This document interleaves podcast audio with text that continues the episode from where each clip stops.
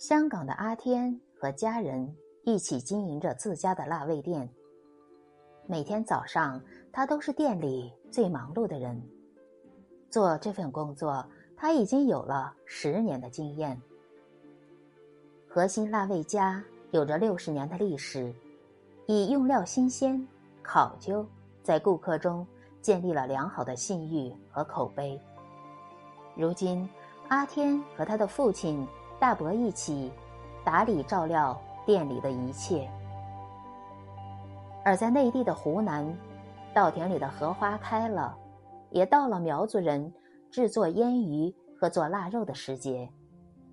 湘西木材丰富，熏烤腊肉的燃料以硬木为佳，如茶树和杨梅树。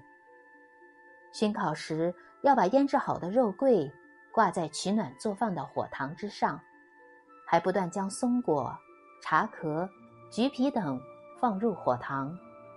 这样熏烤出来的腊肉就会带着茶果的香味。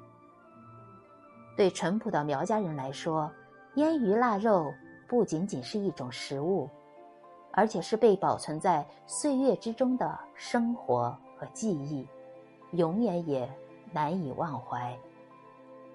在今天的黄山地区，农家后院里依然晾晒着火腿和咸肉。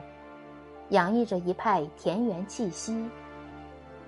用腌咸肉制作的刀板香是一道待客的主菜，也是徽州菜的代表作之一。纪录片《舌尖上的中国》节选。